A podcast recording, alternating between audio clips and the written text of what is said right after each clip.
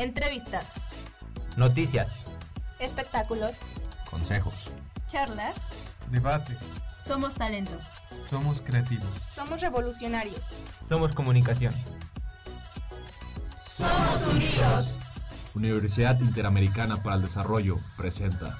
Unidos. La voz que necesitas.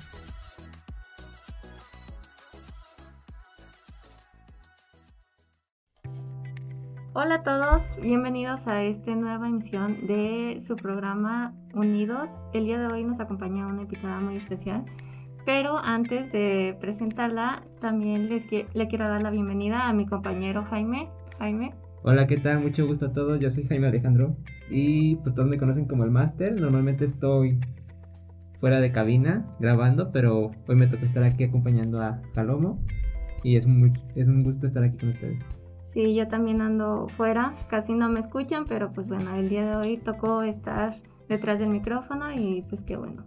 El día de hoy tenemos a nuestra invitada. Ah, soy Cintia Macías. Hola. Hola, ¿cómo están? Oigan, pues muchas gracias, ¿eh? Gracias, gracias. No visitaba a UNID desde que empezó la pandemia. Desde que empezó la pandemia no venía a tanto a tomar clase presencial como incluso también a, dar clases, eh, temas de comunicación y todo, que es como lo fuerte para mí, lo que me puede encantar. Y pues sí, ahorita entra fue como de, ay Dios mío, sí se nota que ya poco a poco se está regresando a la normalidad y qué bueno, ya hacía mucha falta, ¿eh? Y gracias por invitarme. No, muchas gracias por aceptar. Y platícanos para comenzar todo esto, ¿quién es Cintia?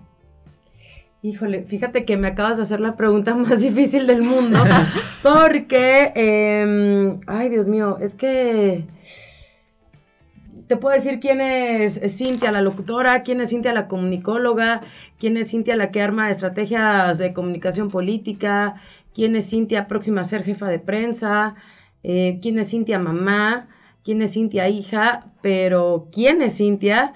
Sí es como una pregunta súper fuerte, porque a lo mejor todas y todos contestarían pues de su ámbito laboral, ¿no? De que pues yo esto, yo lo otro. Digo, el yo-yo ahorita va a venir, pero antes del yo-yo sí me has hecho como que una de las preguntas más fuertes, ¿no? De quién es Cintia. Llega un punto en que hay tantas Cintias que conforman a una Cintia que no que te pierdas, pero como que dices, a ver, ahorita a las 6:15, ¿quién soy? O sea, y yo creo que ustedes también como comunicólogos en el tema de mercadotecnia, digo, porque se juntan muchas carreras, ¿no? Comunicación, mercadotecnia, eh, temas de estrategia, imagen corporativa, bueno, muchas vertientes que van teniendo dependiendo del plan de estudios y cuando se van incorporando a la vida laboral, van a llegar a entender esa pregunta. Espero que sea en muy poco tiempo que se la puedan realizar. Si pasan algunos años, pues ya recordarán a alguien que les dijo, híjole, qué pregunta tan más difícil me hiciste, ¿no? Pero ¿quién es Cintia? Pues mira, yo lo resumo en ser una comunicóloga tiempo completo. Siempre supe que quería hacer esto, pero siempre, o sea, desde, bueno, tengo ahorita 38 años, pero... Mm, mis recuerdos están desde los 4 o 5, que ya me paraba a dar discursos en reuniones, eh, que incluso sí empecé a leer y escribir antes de tiempo. Y, por ejemplo, mi mamá todavía guarda notas mías, como que eran reportajes míos o como que eran notas mías de periódicos. Luego yo me grababa en aquellas grabadoras no enteras que traen su micrófono integrado y todo. O sea, ya cosas como de la era super mesozoica, pero eh, lo típico que agarrabas el cassette, lo tapabas. Por eso cuando ustedes ven los memes de que alguien sabe qué es esto, pues bueno, los cassettes que los tapábamos con cinta para que pudiera regrabar en ellos. Yo hacía eso eh, porque no, no había cassette virgen que me alcanzara para yo estar hablando, presentando notas, presentando música, o sea, siempre supe que lo quería hacer. Obviamente, pues estudié comunicación, tengo la licenciatura en comunicación medios masivos, el máster también en comunicación e imagen institucional y pues, no me veo haciendo otra cosa. Siempre, siempre, siempre he hecho cosas. También he estado de docente en algunos momentos, pero también con temas de comunicación no me, no me veo haciendo otra cosa que no sea comunicación, en cualquiera de sus variantes, porque no es solamente que estés en radio o que estés en tele o que estés en medios digitales. Hay muchas formas de hacer comunicación y siempre me veo haciendo eso. Lo he hecho en los últimos 20 años de mi vida y pues a darle hasta que deje de respirar. ¿Eres comunicóloga de generación qué? 2000-2005 de la Universidad Autónoma de Aguascalientes, cuando todavía era comunicación medios masivos. Ah, ok. Ya después les cambió el plan de estudios y ya Sí. son comunicación e información. Creo que también organizacional también les cambiaron su plan de estudios. Pero soy de 2000-2005 y el máster, ese fue en la Cuauhtémoc, ahí sí soy 2012-2014. ¿Y qué tiene diferencia el máster y comunicación y medios masivos? Todo. Y te voy a decir por qué. Porque cuando yo entré a la carrera, pues tenía 17 años, a los dos meses cumplo los 18, ¿no? Porque soy de octubre. Em, y desde los primeros semestres empecé a trabajar. Puedo jactarme que vengo de una generación, te digo, la 2000-2005, muy virtuosa, porque la mayoría nos colocamos en el campo laboral desde muy, muy chavitos. Obviamente era un mundo muy distinto, te estoy hablando 2000, 2001, 2002, o sea, ni por aquí las redes sociales, la única red social que teníamos era High Five, el MIRC 32, o sea, nunca imaginábamos que vendrían otro tipo de redes, otra forma de comunicación, lógicamente nos fuimos adaptando a ellas, si no nos hubiéramos quedado en el camino completamente. Y está padre adaptarse a todo, siempre, porque la, la comunicación siempre va a ser evolución. Todo comunica, pero todo evoluciona. Entonces, pues, ¿qué tiene que ver eh, la licenciatura con el máster? Pues que nosotros, en ese momento que éramos como chaviza, y eran muy pocos los profesores jóvenes que a lo mejor sí nos dejaban hacer como más proyectos. Digo, nunca me voy a quejar de la UA, porque soy gallo UA orgullosamente, me encanta, ¿no? Y si tuviera que regresar 20 años el tiempo, lo volveré a hacer sin pensarlo. Pero, por ejemplo, te vas enfrentando a lo mejor cosas que ustedes ya no se van a enfrentar o no se están enfrentando. ¿A qué me refiero? Que ustedes ya como docentes o como tutores o gente que los vaya guiando en su formación académica, ya se están topando con comunicólogos, con mercadólogos, con gente más joven y que ya lleva un rato y tiene muchísimo colmillo. Nosotros todavía nos tocó ser de las últimas generaciones que rompimos con el tema de las primeras eh, generaciones de comunicólogos y con los empíricos. Entonces los empíricos pues son, porque todavía hay muchos que, que siguen ejerciendo y que están entre nosotros afortunadamente, son aquellos periodistas que no estudiaron la ciencia como tal. Entonces digo, obviamente los que se adaptaron a esos tiempos, pues ya trabajamos de la mano, son grandes amigos nuestros y comprendieron que hay otras formas de comunicar. Los que no lo entendieron, que afortunadamente fueron muy pocos, y afortunadamente porque qué bueno que entre más se entienda, pues mejor, pues obviamente ahí se fueron quedando. Los que sí entendieron cómo iba a migrar todo esto, lo hicieron de, de gran manera y van de la mano con las últimas 20 generaciones. Pero sinceramente al principio sí era un poquito complicado, porque cuando llegabas a los trabajos, pues obviamente era muy raro encontrarte con un jefe joven. Por ejemplo, yo ahorita en, en mis últimas experiencias laborales he tenido jefes más jóvenes que yo. Y eso me enriquece y eso está padre, porque es algo que yo a esa edad nunca hubiera pensado, ¿no? Entonces, la licenciatura fue más que nada como un establecer qué tantas cosas quería hacer yo. Que sé que no hay un límite, porque es la que yo misma me ponga el límite, pues hasta ahí llegué. Pero saber qué quería hacer yo y lo más importante, cómo lo iba a lograr. Y sobre todo, pues ya trabajando y estudiando, pues ya sientes que el mundo es tuyo, ¿no? Cuando llego a la maestría, que, bueno, la empecé a estudiar en 2012, te- eh, les digo, aproximadamente 10, 11 años después, pues ya te cambia la vida.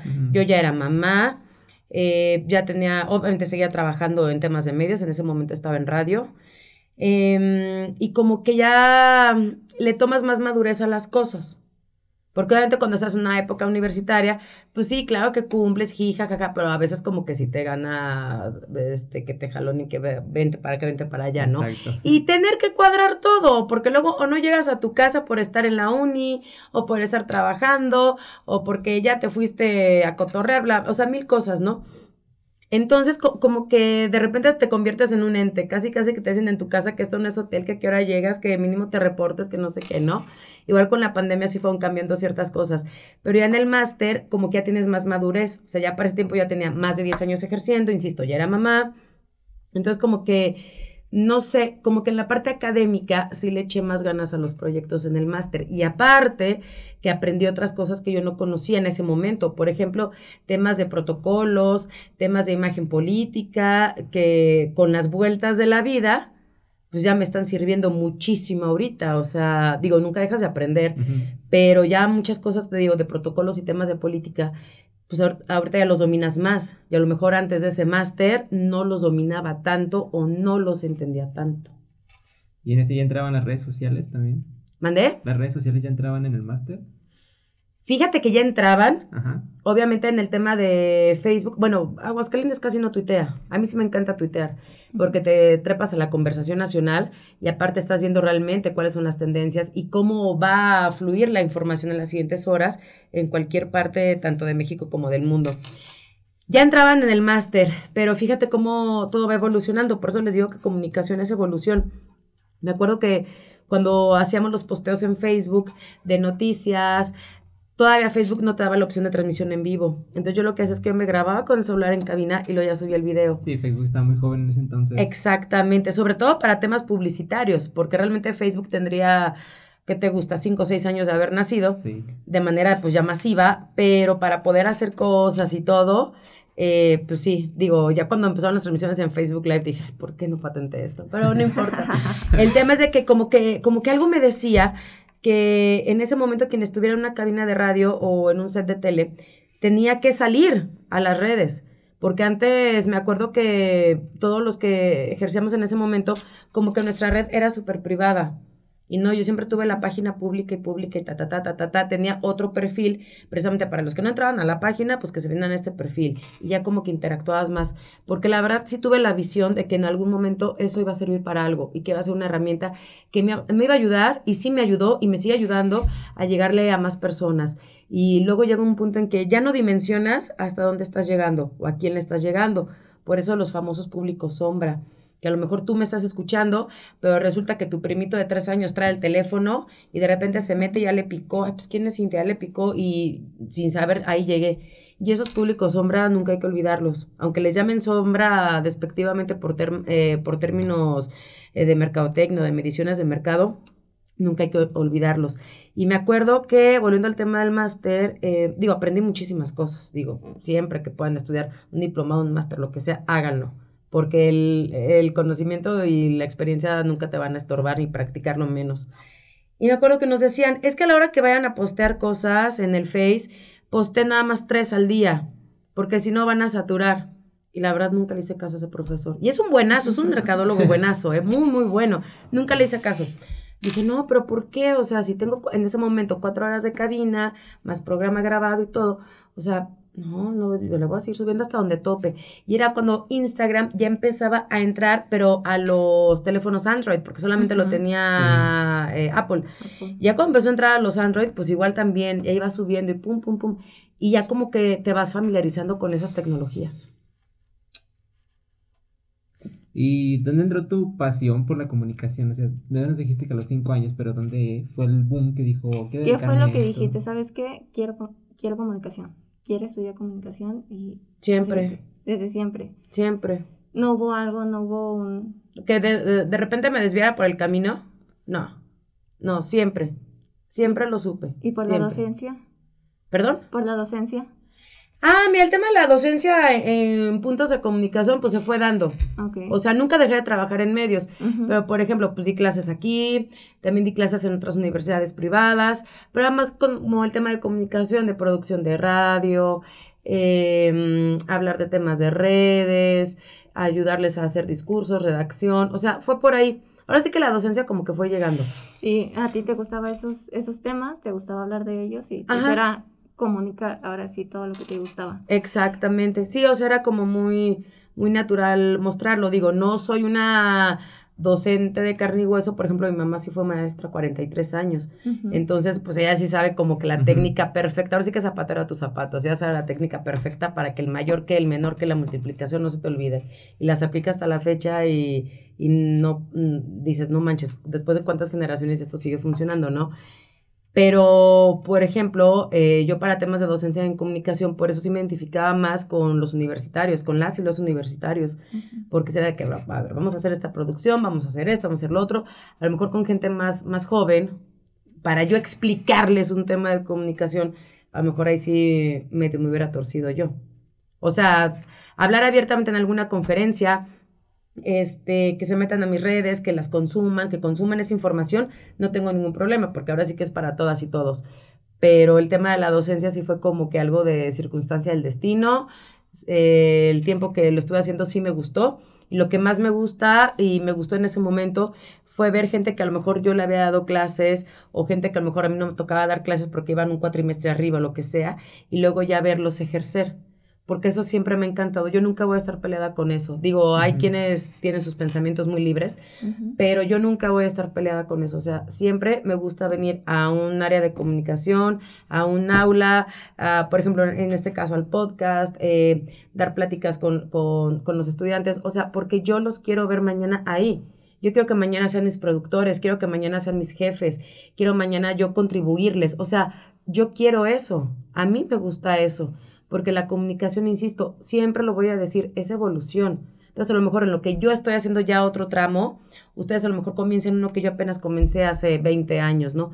Pero ya lo van a comenzar de manera diferente. Entonces, juntas juventud con experiencia y aparte con estarte capacitando constantemente, pues el resultado es magnífico. ¿Y alguna experiencia que, que tú digas, sabes que esta experiencia la, la recuerdo con mucho, con mucho amor, hablando de toda tu carrera profe- profesional en la comunicación? Fíjate que pues he tenido muchas etapas en mi vida en temas de comunicación. La mayoría han sido en radio. O sea, siempre ha sido radio, tele, tele, radio, radio, tele, tele, ¿Y radio, radio, tele, más? ¿no? Radio, Radio. totalmente, totalmente. Ahorita estoy pues a horas, digo, depende, si vamos en vivo, pues ya va a ser a horas. Si sale posteriormente, pues ya voy a estar en ese momento. Voy a darle un giro de 180 grados a, a mi carrera, porque aunque sea temas de comunicación, voy a estar al frente del área de comunicación del municipio de Calvillo. Y entonces ya son más temas de comunicación social. Obviamente me tengo que apoyar muchísimo en producciones, en fijarme en detallitos, en mil cosas. Entonces ahora, digamos que como que ese clímax que es para muchos, una jefatura de prensa o estar al frente de un área de comunicación social, porque dependiendo cómo lo, lo llamen eh, legalmente, ¿no? Son como esos puntos que dices, ay, no manches, o sea, como que muchos dicen, ya llegaste a eso, o sea, está muy padre, está muy, muy padre eso. Y sí, o sea, como que es cuando dices, hijo, le voy, a- le voy a dar un giro de 180 grados, porque muchas cosas que ya he hecho acá, ahora ya las voy a aplicar acá en cuanto a tema de política. Entonces, se me viene un reto muy interesante.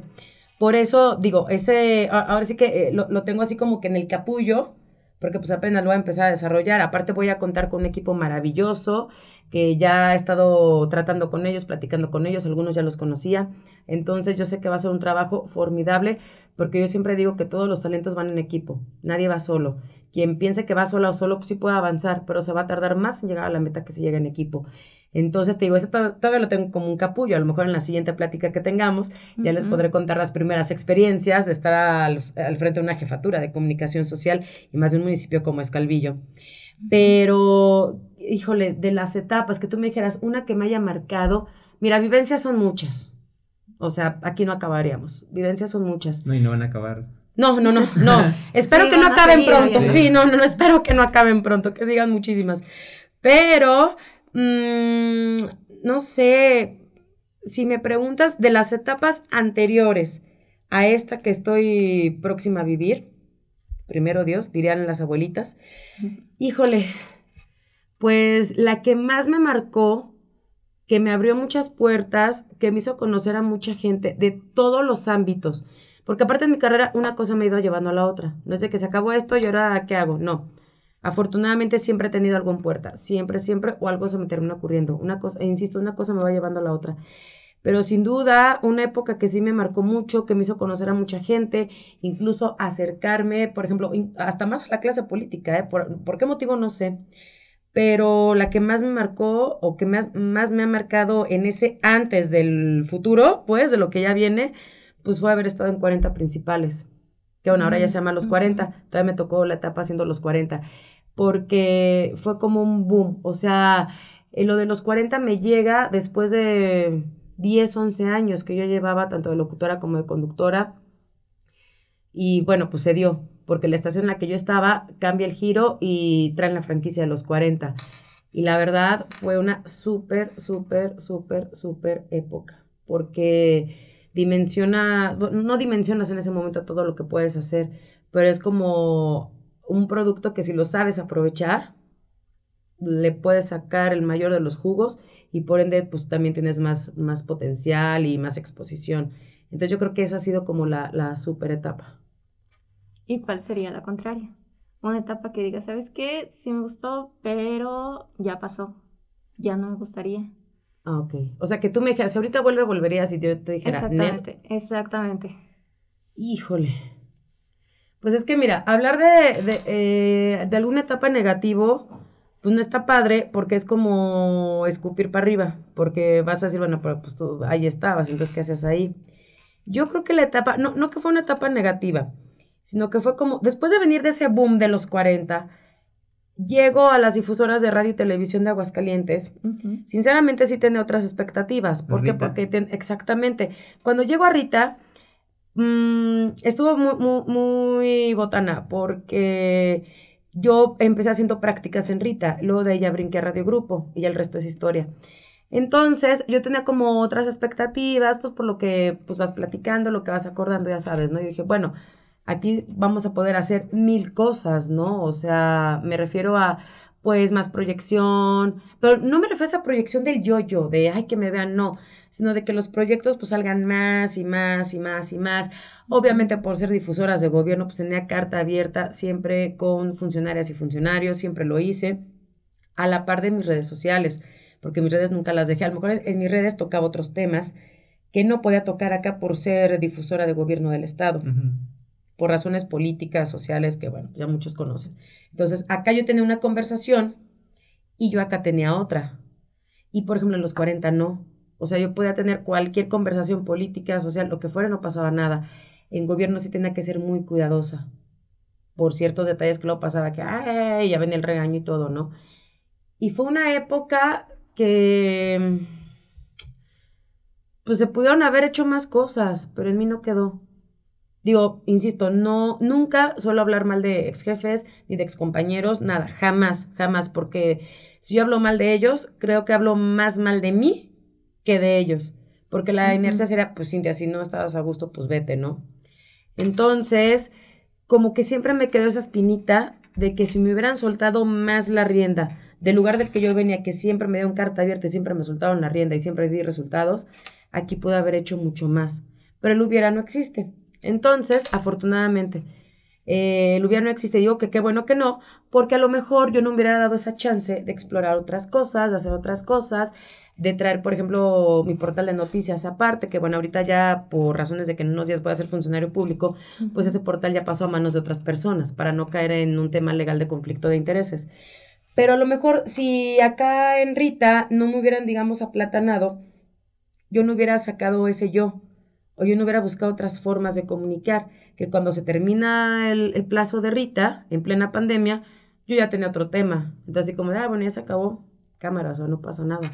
Entonces, pues yo creo que esa es la etapa que recuerdo que dijera, "Ay, pues si lo hubiera existiera, pude haber hecho más. Nos hablabas de próximamente un proyecto político. Ujú. ¿Qué, qué te llevó a el interés a ese ámbito? Te digo que una cosa va llevando a la otra. Bueno, en, en mi historia personal, una cosa siempre me va llevando a la otra. O sea, siempre, siempre. ¿Por qué? Pues yo creo que es cosa del destino, no sé, una cosa me lleva a la otra. A mí siempre me ha apasionado cubrir campañas políticas, porque obviamente pues las cubro a mi más puro estilo, ¿no? O sea, las entrevistas y todo. Y a mí en lo personal sí me gusta meterme a las comunidades, de que, a ver, tal candidato está en tal comunidad. Pues ahí voy y me meto, y ahí voy y entrevisto, y lo grabo, y todo, y chalala. Obviamente, pues vas checando su agenda, no sé, te las ingenias, ¿no? Para llegar al lugar. Yo no he sido de las típicas que hay, no, nomás la rueda de prensa o la entrevista que me lo traigan aquí, ya, no. Como que me gusta verlos en acción a las y los actores políticos. Y más cuando están en campaña, porque bueno, ahí están, pero en friega, ¿no? estar en los toca-toca, estar en los mítines. Aparentemente por tema de pandemia se visualizaba que este iba a ser un escenario muy distinto. No fue así y qué bueno que no, porque digo, obviamente veas candidatas y candidatos con su cubrebocas, con su gel, o sea, sí, pero no le puedes quitar ese lado humano a las campañas. No te puedes ir solamente a redes sociales. Por muy avanzadas que estén, no te puedes ir a redes sociales. Ese famoso toca-toca que, bueno, les explico para los que no sepan, es una de las formas que más me gustan de, para mí es como los puntos clímax de cualquier campaña, del color que sea, del político que sea. Porque literal el toca-toca es que vayan y tocan a la puerta de tu casa a pedir el voto. Y luego ahí vemos muchas historias de que platican con las familias, te vas dando cuenta que hay allá adentro, etcétera, etcétera. Entonces, esa parte siempre me ha gustado cubrirla, siempre. Llevo ya varios años y ya varias campañas haciéndolo. El cómo lleva Calvillo, que imagino que es la pregunta que va ligada, Sí. es por esto. Fíjate que estuve cubriendo nuevamente las campañas panistas allá en Calvillo. Y bueno, el pues ya diputado local por el Distrito 8, Adán Valdivia, me tocó cubrir su campaña, pero también me tocó cubrir la campaña de Daniel Romo Urrutia, quien pues ya en un par de días ya toma protesta como alcalde allá en Calvillo. Entonces eran agendas muy diferentes, eran momentos muy diferentes, aunque fueran del mismo partido, pues ahora sí que cada quien traía su mood de trabajo, ¿no? Entonces, por ejemplo, iba y entrevistaba a Dani y luego al día siguiente me quedaba en Calvillo para entrevistar a Dan. O, por ejemplo, Dani, que hizo una campaña más de irse a las comunidades, eh, de irse a los rincones de Calvillo, pues se me ven como reportera loca fugaz persiguiéndolo para poderlo grabar, para poderlo entrevistar y todo. Entonces, eh, bueno, anteriormente ya, ya nos conocíamos también por temas del panismo allá en Calvillo, ¿no? De hola y adiós, que hubo, buenas tardes, buenas noches. En campañas, pues obviamente coincidimos más, hicimos muy buena amistad. Y un día de repente, pues platicando de temas de política y todo, jijiji, fui a cubrir yo un evento allá en Calvillo, hace aproximadamente dos meses o dos meses y medio ya. Y platicando que esto y que el otro, una insisto, una cosa te va llevando a la otra. Y me dice, oye, ¿sabes qué? Fíjate que ya tengo mi gabinete completo, pero me falta la persona que va a llevar mi comunicación. Y yo todavía, ah, órale. O sea, ni por aquí. No no, no, no, nunca la capté. Nunca la capté que me andaba tanteando. Entonces, estamos platicando de mil temas, ¿no? De mil temas. Y con gente de su equipo, o sea, con gente que lo va a acompañar cercanamente también al gabinete. Y no, pues jijiji, jajaja, y que esto y que el otro, y este, los colores, ya sabes, ¿no? Mil temas. Y me dice, fíjate que me, fa- me falta el área de comunicación, me falta quién va, quién va a llevar mi comunicación. Ya, no, pues está bien. Te recomiendo a alguien. No, no, yo, yo, yo, no sabía así como de, pues, ¿qué o qué? Y yo, ah, órale. Y como que dijo, no, no me está captando o algo así, no, no sé. Y me dijo, ¿sabes qué? Fíjate que pues ya platicando contigo y todo, eh, eh, bueno, las personas que te presente, déjame te platico, van a estar en mi gabinete y no sé qué. A muchos ya los conocía, los conocía pues de campaña o de vista o así, ¿no? Yo dije, pues, ¿por qué andan aquí? Ah, pues, ah, pues vinieron, pues qué huele, pues qué padre, ¿no? Aquí todos platicamos y convivimos. Y ya me dice, "Mm, pues fíjate que ellos van a estar en mi gabinete, tal y tal y tal y tal. Y quiero que tú te quedes al frente del área de comunicación. Y yo así de qué. Y yo, ¿En serio? Me dice, sí, sí, sí, sí. O sea, arregla lo que tengas que arreglar. Este, no quiero que dejes de hacer tus cosas, pero obviamente quiero que me cumplas acá en el trabajo. Pero me gusta tu forma de comunicar. Y así quiero llevar mi comunicación. Y yo así de, "Ah, ok. bueno, pues está bien, venga. Y sí, así fue. Y ahí estoy. Qué interesante que de una cosa pasaste a otra y de otra a otra y de otra a otra.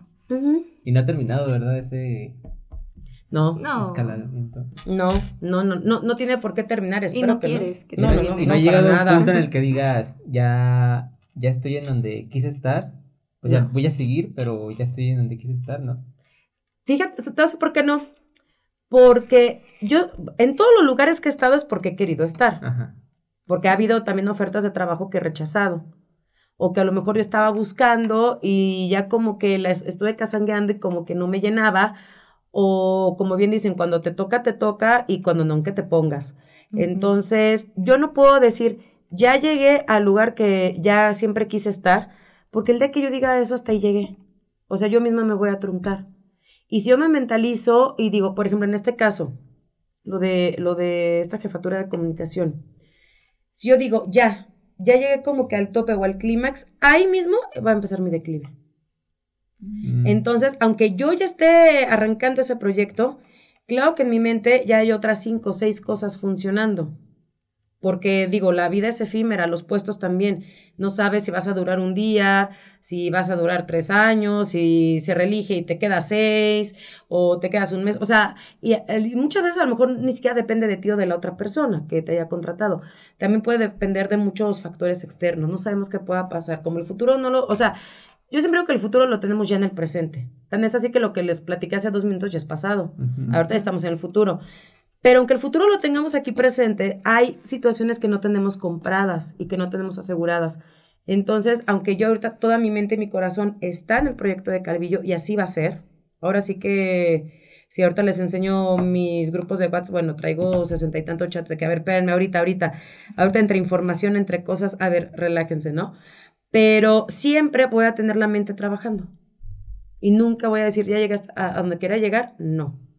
Porque nunca voy a dejar de tener metas.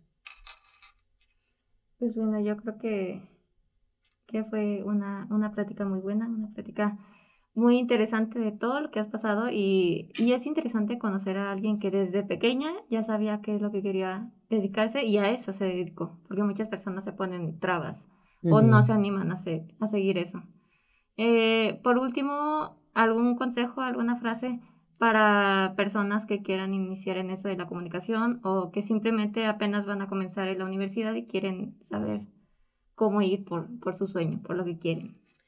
Lo que sí les recomiendo es que nunca se comparen con nadie, porque, por ejemplo, a mí, a mí me va a pasar eh, en la época universitaria, les digo, los, en los primeros semestres ya todas, todos tenemos trabajo. Bueno, realmente éramos los más desmadrosos, porque éramos los que tenemos mejores relaciones públicas y por ende, pues podíamos contactarnos más.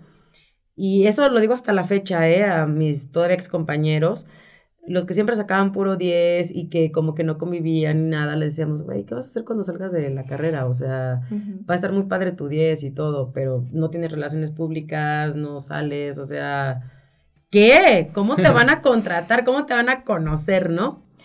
Eh, lo que yo sí les digo, primero no se comparen con nadie. Hay gente que a lo mejor va a llegar más rápido que ustedes o gente que a lo mejor llegó más rápido que nosotros.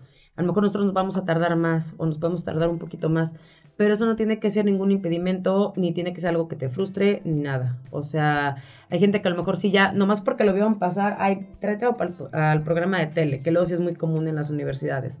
Y mejor tú dices, ay, bueno, pues yo no estoy así, pero a lo mejor yo sirvo para producción o sirvo para otras cosas, ¿no? Y ahí le vas dando, o sea, nunca se comparen con nadie.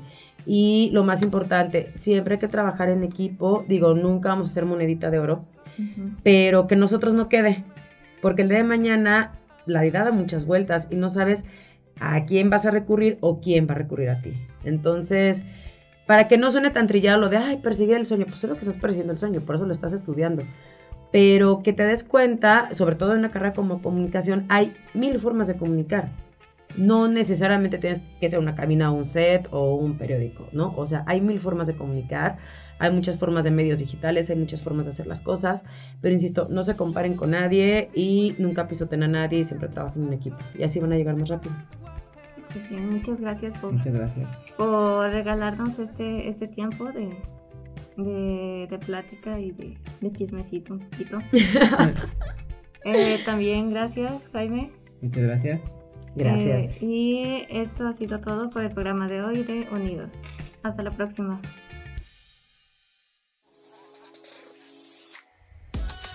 Entrevistas. Noticias. Espectáculos. Consejos. Charlas. Debate. Somos talento. Somos creativos. Somos revolucionarios. Somos comunicación. Somos unidos. La Universidad Interamericana para el Desarrollo presentó Unidos, la voz que necesitas.